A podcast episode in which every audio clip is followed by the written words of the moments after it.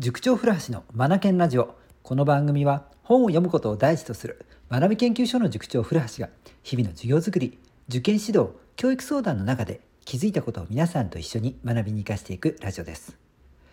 昨日のですね小学5年生の授業の中でおっとですねハッとさせられる質問を受けたので今日はですねこのラジオでもそのね答えをですね皆さんと共有してみたいと思います。皆さんどう思いますか？はい。えっと、どんな質問が小学5年生から上がってきたかっていうとですね、算数ですね。算数の割合についてです。いいですか？こんな質問です。割合は必要なのかという質問ですね。すごいなんか根源的というか本質をつく質問ですよね。これねいい質問だなと思うんですよ。多分僕はあの塾講師えー、してきた中で初めて受けた質問じゃないかなと思うんですよね。割合はいるのか？必要なのか？はあ一瞬僕止まりましたね。うん、そしてえー、っとまあこれ授業の初めの方でねこの質問を受けたものですからうんと割合のねえー、っとレッスンをする時にそれをですねクラスメートクラスのみんなと一緒にみんなはどう思うって感じでですねみんなの意見をですね聞きながらですね先生の意見はこうだって感じで伝えていったんですよね。うんはい。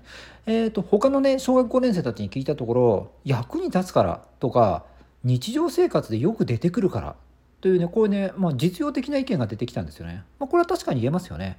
スーパーマーケットとかそれからお店とか言えばディスカウント割引なんていう表示ありますもんね。20%オフ50%オフなんていうものね。これって割合じゃないですか。100分率ですもんね。うんはい、だから実用的だからっていうのを言わんとする子たちがね割と多いなっていう印象を受けました。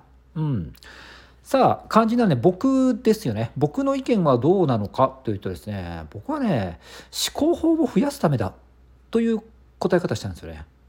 なんかすごい抽象的ですよね。でこの後続くんですがうんとどんな思考法かっていうと全体を見渡した中に全体を見渡した中でそれがどれだけに当たるのかどれぐらいの分量を示してるのか数量を示してるのかこれを考える、うん、これを把握するためのものの見方とか捉え方、うん、だから思考法だよね。思考法を身につけるためにこれは勉強するんだよって話をしたんですよね。うん、だってそう思いません？割合って例えばですよクラスのクラスの中に、えっと、30人児童がいます。その中で男子生徒は10人いますってなったら30人いるうちの10人っていうとまあ3分の1っていうことになりますよね。うん、あ半分以下なんだという捉え方できるじゃないですか。全体が分かる中で、えーと、男子がどんだけなのか。その数量つかめますよね感覚的にね。うんこれがね男子10人だけなんだって言われると「え10人？えそれって多いの？少ないの？うんうんうんどうなの?」ってなるじゃないですか。ひょっとしたらね全生徒10人中の10人が男子っていう場合もありますしね。うん、だから全体を示した中でそれってどんだけすいません、今、電話が鳴ったので、一旦放送をですね、切ってしまいました。はい、再開しますね。何でしたっけ？そうですよね。全体の中でどんだけを示しているのか。これって一つの思考法だと思いません？ね、これを身につけるために算数の割合って勉強するんだよって話をしたんですよね。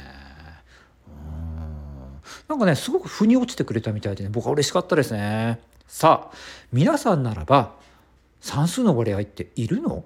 これって必要なの？って小学生に問われた時何て答えますか？